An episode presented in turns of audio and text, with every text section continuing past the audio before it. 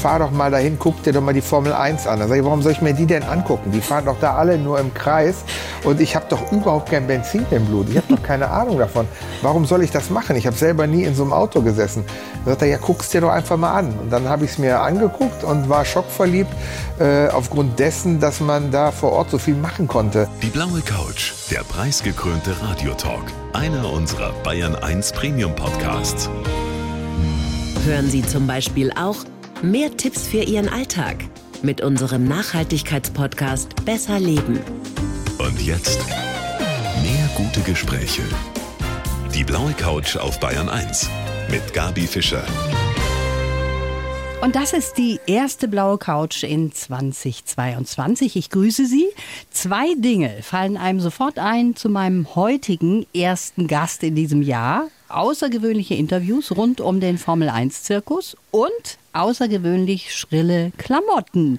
Herzlich willkommen, Kai Ebel. Hallöchen, ich bin froh, dass ich Platz nehmen darf. Aus der Ferne, du bist genau. mir zugeschaltet.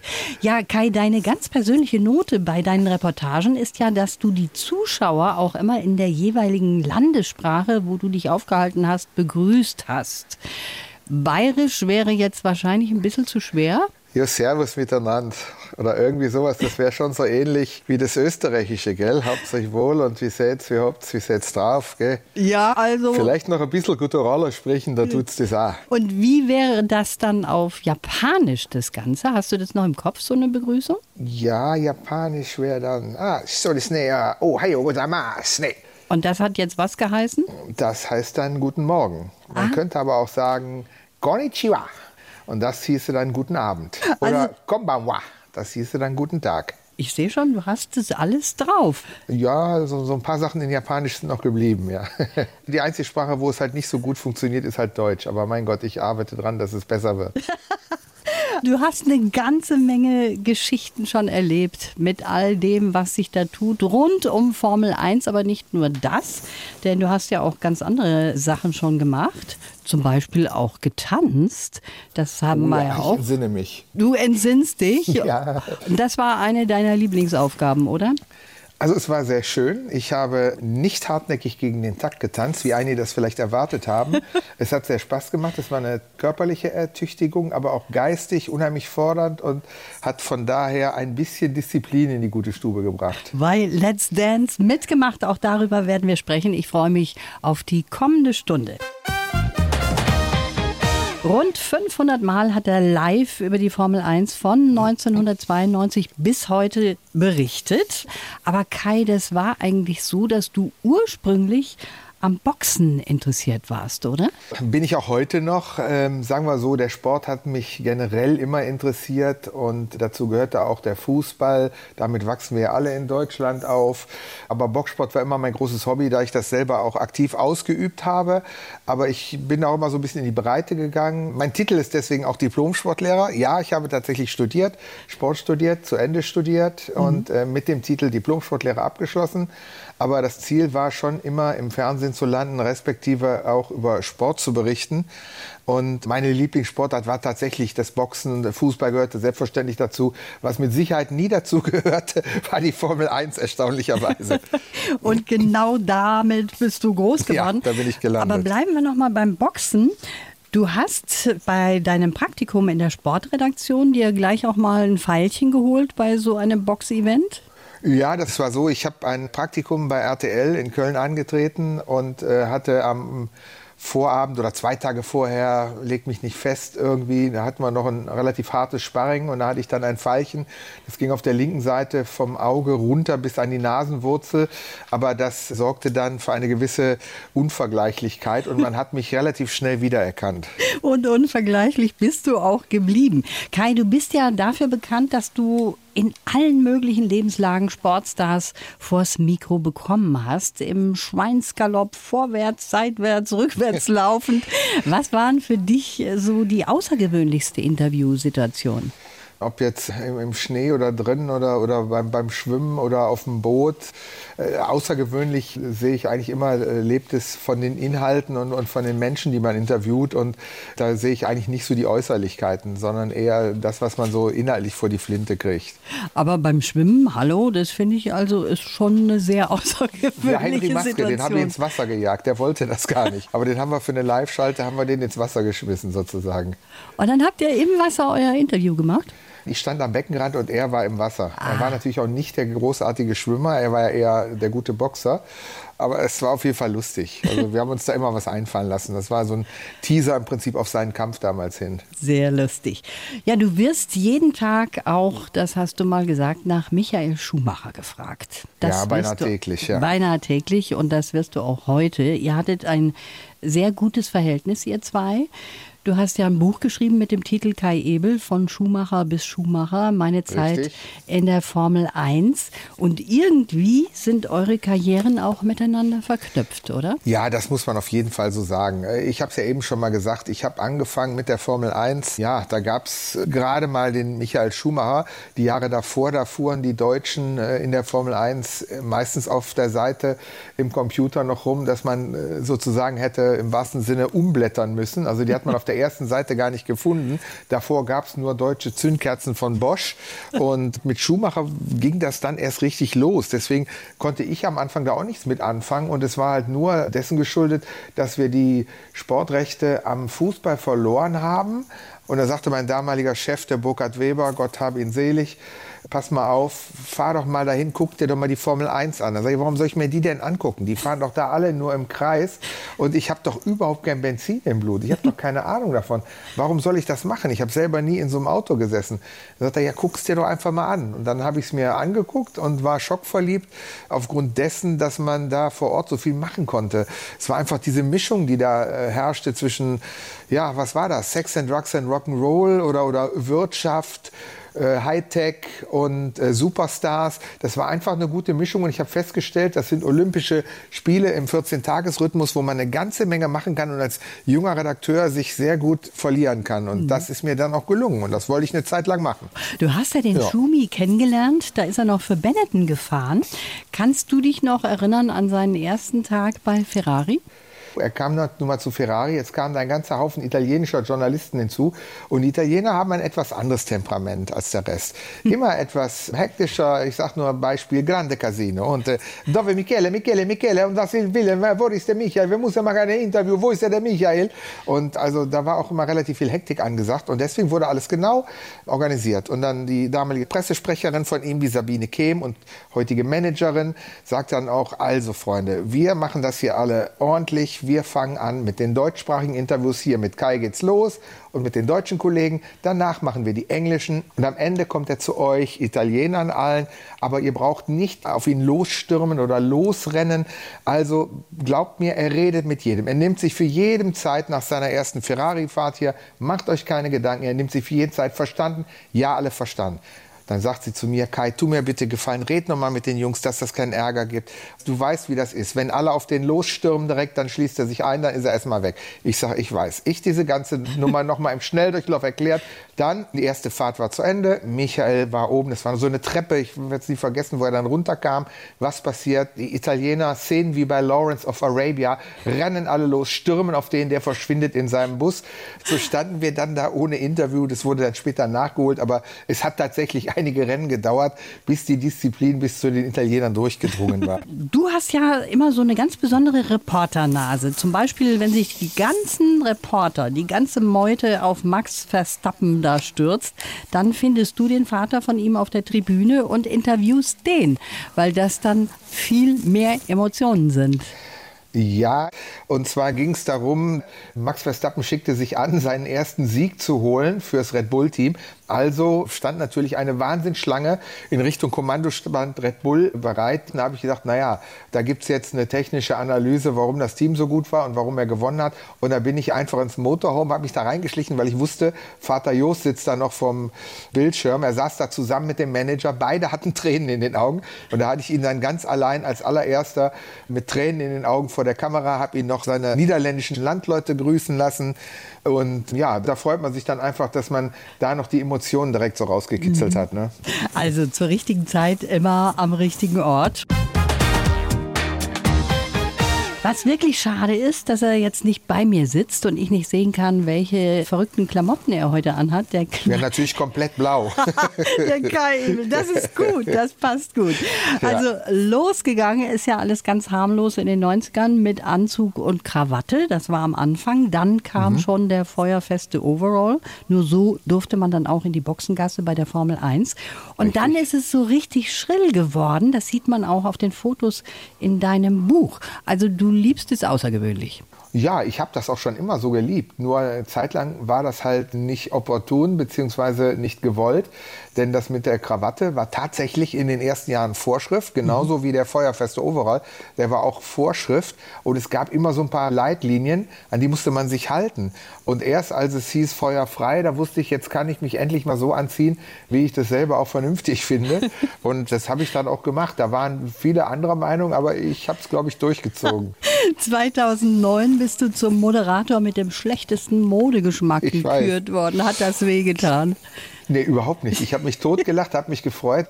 Die Zeitschrift Gentleman's Quarterly hat mich da äh, zu erkoren und eigentlich war das ein riesen Werbespot für mich.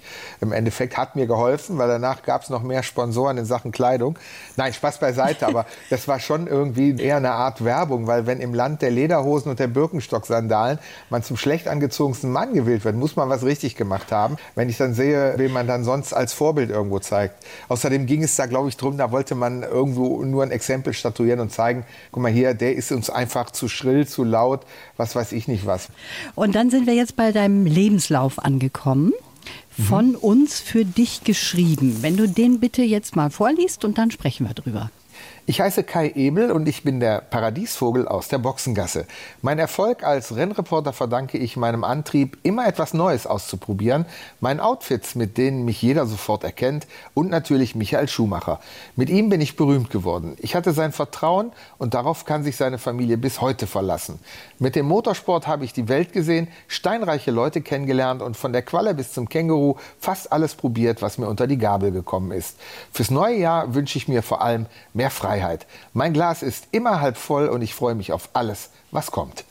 Damit bin ich einverstanden, kann ich auch gut mitleben, weil das trifft es eigentlich ganz gut. Ja, wunderbar. Dann lass uns mal mhm. da einige Punkte rausnehmen. Zurück nochmal zu Schumacher. Du ja. hattest sein Vertrauen und seine Familie kann sich bis heute auf dich verlassen. Hast du Kontakt zur Familie?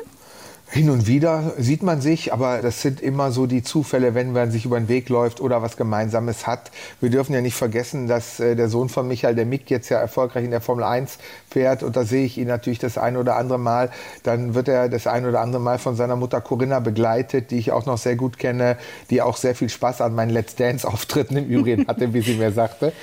Dann treffe ich Sabine Kehm, die Managerin des Häufigeren, weil sie auch oft beim MIG eben dabei ist. Dann gibt es immer wieder mal gemeinsame Veranstaltungen im Motorsport, wo man sich über den Weg läuft. Das ist eben tatsächlich so, dass man sich da äh, zu so Gelegenheiten einfach mal sieht. Deswegen sage ich es, wie es ist. Du hast vorgelesen, du hast steinreiche Menschen kennengelernt, auch mhm. Bernie Ecclestone zum Beispiel. Mit dem durftest ja. du ja sogar Interviews auf der Siegertribüne auch machen. Das ist ein besonderer Ritterschlag. Ja, ich habe ja äh, die Podiuminterviews mit den Siegern gemacht. Mhm. Das war dann oben auf dem Podium, wo die ersten drei stehen. Eigentlich war das immer geplant, dass es ein Schauspieler oder ein Ex-Formel-1-Fahrer machen sollte. Aber da kommt dann Bernie Ecclestone ins Spiel, der ja seinerzeit da noch der Chef am Ruder war. Und der sagte, er möchte da ein bisschen Entertainment da oben haben. Und er will jetzt auch nicht nur langweilige Fahrer da haben. Und äh, ob ich mir vorstellen könnte, da oben auch mal die Interviews zu machen. Und das erste Mal selbstverständlich dann am Nürburgring, weil das war vor deutschem Publikum. Da macht es natürlich dann besonders Sinn und da habe ich das dann gemacht. Und das mhm. hat ihm dann gefallen und deswegen durfte ich das dann insgesamt achtmal machen. Da war ich dann auch sehr stolz drauf. Und das war natürlich allein deswegen Ritterschlag, weil der Unterschied ist einzig und allein darin zu sehen, dass man normalerweise Interviews macht. Die sehen dann bei RTL ja im, im Idealfall zig Millionen. Und oben auf dem Podest, das ist dann das sogenannte World Feed, was die ganze Welt sieht. Das macht man ja also für alle Fernsehsender, die es gibt. Und wenn man die mal alle zusammenrechnet, da kommen wir auf ein Milliardenpublikum. Und das ist natürlich dann schon was anderes. Man macht da oben die Interviews und, und, mhm. und dann kriegt man danach plötzlich Nachrichten aus aller Welt, aus LA, aus Hongkong, aus Miami, was weiß ich nicht woher noch, aus Dubai. Mensch, was hast denn du da wieder für ein Jackett in Hockenheim an und sonst was? Und dann denke ich, woher wissen die das? Und dann war mir klar, ach ja, logisch, die Siegerinterviews, das sieht ja jeder dann. Ja, weltweit berühmt mhm. geworden. Dann kommen wir noch mal zu den kulinarischen Highlights, von denen du eben gesprochen hast. Mhm. Vom Känguru bis zur Qualle. Dir graust vor gar nichts? Ich probiere alles, was man mir erstmal vorsetzt. Es sei denn, ich krieg's überhaupt nicht hin. Also mhm. ich möchte mich jetzt nicht für den Dschungel bewerben, um Gottes Willen, weil das brauche ich nun wirklich nicht. Aber alles, was so essbar ist oder auch Spezialitäten des Landes, warum soll man es nicht probieren? Und oft schmeckt es ja auch. Stimmt. Aber ich kann dir da auch ein Beispiel sagen, wie das unterschiedlich ankommt. Da gab es dann eben schon mal als Salat die geschnetzelte Qualle. Und dann haben alle gefragt, was ist das denn? Dann habe ich gesagt, auch das ist so ein Glasnudelsalat. Komischerweise hat der allen geschmeckt. Wenn ich mit anderen Leuten da war und ich habe gesagt, das ist Qualle. Oh nee, kann man ja nicht essen. Furchtbar. Also da sieht man auch, wie sehr der Mensch einfach mit seinem Wissen umgeht. Sobald er etwas weiß, reagiert er ganz anders. Ne? Das stimmt. Erst mal probieren. Das wäre vielleicht der richtige ja. Weg. Genau, einfach einfach mal probieren. Das ist auch meine Maßgabe in dem ja, Fall, ja. ja. Kai, ich habe schon darüber gesprochen. Du hast uns vor etwa einem Jahr überrascht damit, dass du so ein außergewöhnlicher Tänzer bist in der Show Let's Dance. Du sagst, naja. das waren vier harte Wochen für dich, in denen du dabei warst. Warum war das so hart? Ja, weil es ist einfach ein hoher quantitativer Umfang. Das sind acht Stunden am Tag, die wir trainiert haben. Ich habe mich da auch nicht gedrückt, habe da mit kaputtem Knie weitergetanzt und, und, und. Ich bin ja auch nicht mehr der Jüngste. Das heißt, habe schon so meine angelernten Wehwehchen und Sportschäden aus meinem langen Sportlerleben. Und das schleppt man dann alles so mit durch. Aber ich will ja auch nicht jammern. Ich sage nur, es war eben kein Zuckerschlecken. Und das Anstrengendste war einfach, sich die Choreografien zu merken. Also mhm. das Körperliche war für mich okay weil ich ja fit bin.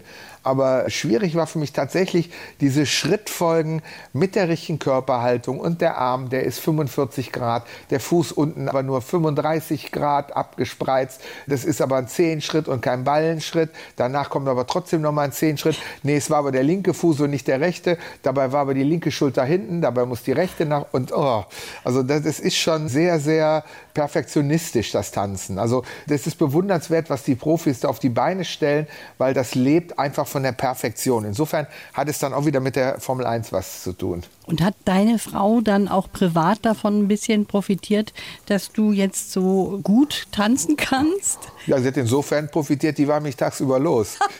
ja, so kann man es auch sehen. Nein, aber ansonsten, wie du dir vorstellen kannst, davon kann man ja bisher nicht viel profitieren, weil wo gehen wir denn heute tanzen, bitteschön?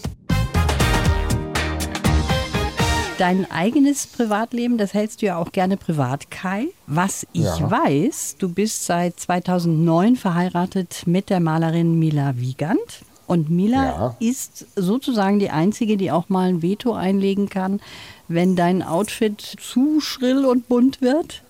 Das ist genau richtig, weil sie hat ja Modedesign und Kunst studiert und von daher auch höchste Kompetenz. Und wenn sie mir dann sagt, also das geht aber gar nicht, lass das mal weg und so, dann weiß ich, dann stimmt es auch. Ne? Oder wenn sie sagt, du gehst nicht so raus, du siehst aus wie ein Kaluschar, dann weiß ich, okay, das sollte ich nicht machen. Das nimmst du dann doch zu Herzen. Das nehme ich mir dann zu Herzen. Ne? Ja, ja. Und auch so ein bisschen hat dich privat die Leidenschaft für ein besonderes Auto angesteckt, dadurch, dass du so viel mit außergewöhnlichen Autos zu tun hast. Du fährst einen Ferrari? Ja, das stimmt. Das, ja, das verseucht so ein bisschen. Nachdem ich tatsächlich früher jemand war, der gesagt hat, ein Auto, das brauche ich ja nur, um von A nach B zu kommen, so war es auch. Denn mein erstes Fahrzeug war ein Golf L, wie langsam außen grün in orange. Der zog immer nach links, 45 PS. Also das war schon bemerkenswert. Danach gab es einen gebrauchten Opel Kadett. Fließheck hat damals gekostet, glaube ich, 2000 D-Mark habe ich dafür bezahlt, habe auf der Baustelle für gearbeitet. Und der hatte dann 40 PS. Und eine Gangschaltung, die immer hängen blieb. Aber es war mir irgendwie egal. Hauptsache ich konnte von A nach B fahren. Aber das ist tatsächlich so, wenn man dann plötzlich mit diesen Autos in der Formel 1 zu tun hat, mit Sportwagen, mit schnellen Autos, man kriegt da einen anderen Blick für und wird dann auch sozusagen verzaubert. Alles andere wäre ja gelogen, wenn ich da jetzt was anderes sage. Man versteht die Faszination Auto plötzlich, man fängt an, sich dafür zu interessieren. Und mir ging es da gar nicht so sehr um die Leistung, als mehr um das Äußere, also wie auch mit meinen Klamotten, also auch die Ästhetik dieser Autos. Und gibt ja diesen Slogan, Sportscars have Italian names. Und da ist für mich auch was dran. Mhm. Wenn wir da schon beim Thema sind, der Sebastian Vettel, der hat sich ja erst kürzlich zu mehr Nachhaltigkeit mhm. in der Formel 1 geäußert. Viele sagen ja, ist überhaupt nicht mehr zeitgemäß, dieser ganze Zirkus. Andererseits will ja die Formel 1 expandieren. Was denkst du, wohin die Reise da geht? Also ich denke, das wird schon noch weitergehen. Ich meine, die Formel 1 selber, das ist ja gar nicht der Aufwand und da wird ja gar nicht so viel verbrannt. Da sollte man sich erstmal selber fragen, wer sind denn die ganzen Leute, die mit Privatjets hinterher fliegen oder mit Privatjets durch die Gegend jetten zu unnötigen Terminen. Da können wir übrigens auch mal unsere Politiker selber mal fragen, wie oft die denn vielleicht im falschen Flieger sitzen oder Strecken, die man mit der Bahn fahren kann, dann auch wieder mit dem Helikopter oder mit dem Privatjet machen. Also das ist, glaube ich, überall das Gleiche. Und insofern, die Formel 1 tut, was sie da tun kann. Das ist ein innovativer Sport. Aber das, ich sag mal, das Hauptsächliche, das sind ja nicht die Autos, die da im Kreis fahren. Also was die da der Umwelt antun, das ist nicht halb so wild wie äh, die ganzen Yachten, die in Monaco und, und Kreuzfahrtschiffe, die dann während eines solchen Wochenendes da anlegen und wieder ablegen. Die fahren aus dem Hafen raus und verblasen da mehr Benzin als die ganze Formel 1 in der Saison. Wie ist das mit dir? Hast du dich da schon mal in so einen Boliden reinsetzen dürfen oder ist das ein absolutes No-Go? Nee, ich bin auch schon so ziemlich alles gefahren, was es gibt. Ah. Äh, sowohl mitgefahren als auch selber gefahren. Ich habe damals mal so einen Lehrgang mitgemacht, der hieß, Achtung, Formel 1 für jedermann. Klingt natürlich auch toll. Ich weiß nicht, wie korrekt das jetzt in Genderzeiten noch ist, aber hm. die Diskussion möchte ich jetzt nicht aufmachen. Es hieß einfach so, Formel mhm. 1 für jedermann.